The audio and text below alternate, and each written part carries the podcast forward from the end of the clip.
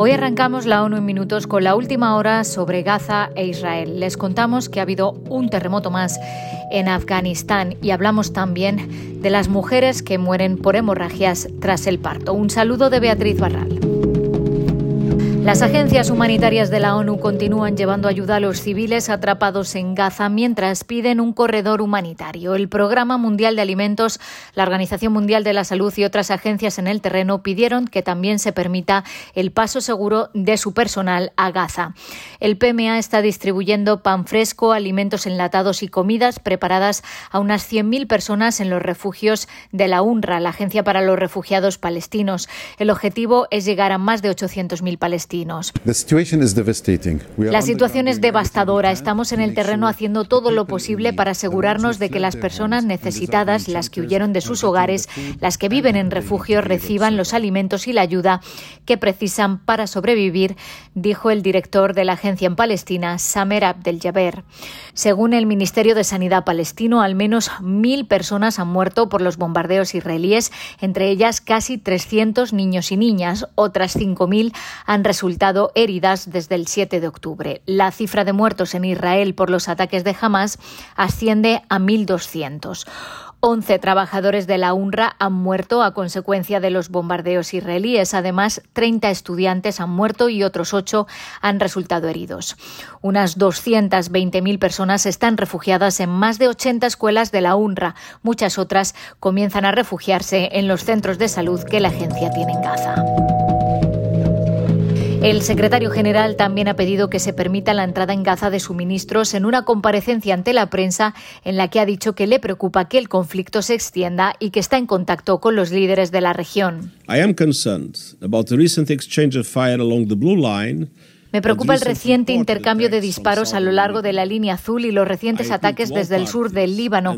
Hago un llamamiento a todas las partes y a quienes tienen influencia sobre ellas para que eviten una nueva escalada del conflicto.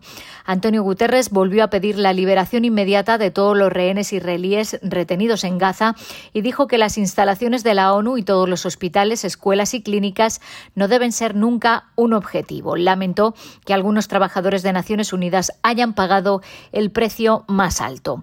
Guterres agradeció a Egipto su compromiso para facilitar el acceso humanitario a Gaza a través del paso fronterizo de Rafah y poner el aeropuerto de El Asriz a disposición de la ayuda crítica.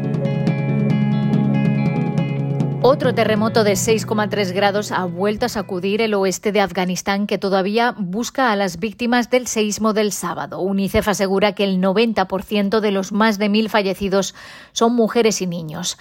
Aún se desconoce el alcance total de la destrucción tras el terremoto del sábado, pero las últimas estimaciones indican que más de 1.023 personas han perdido la vida y 1.663 han resultado heridas.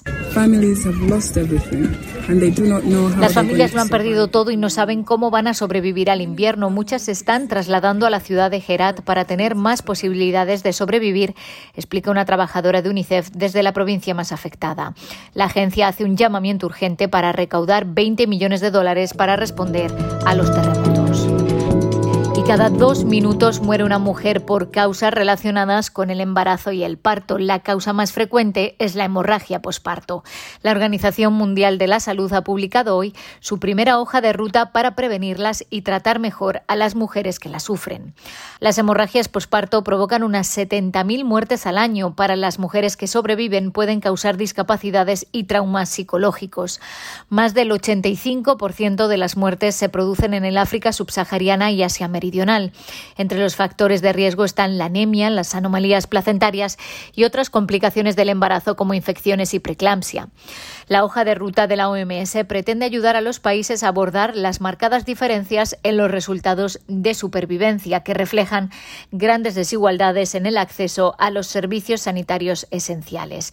La OMS prestará apoyo técnico especializado a los países para que adapten las directrices mundiales a sus políticas nacionales. Hasta aquí las noticias más destacadas de las Naciones Unidas.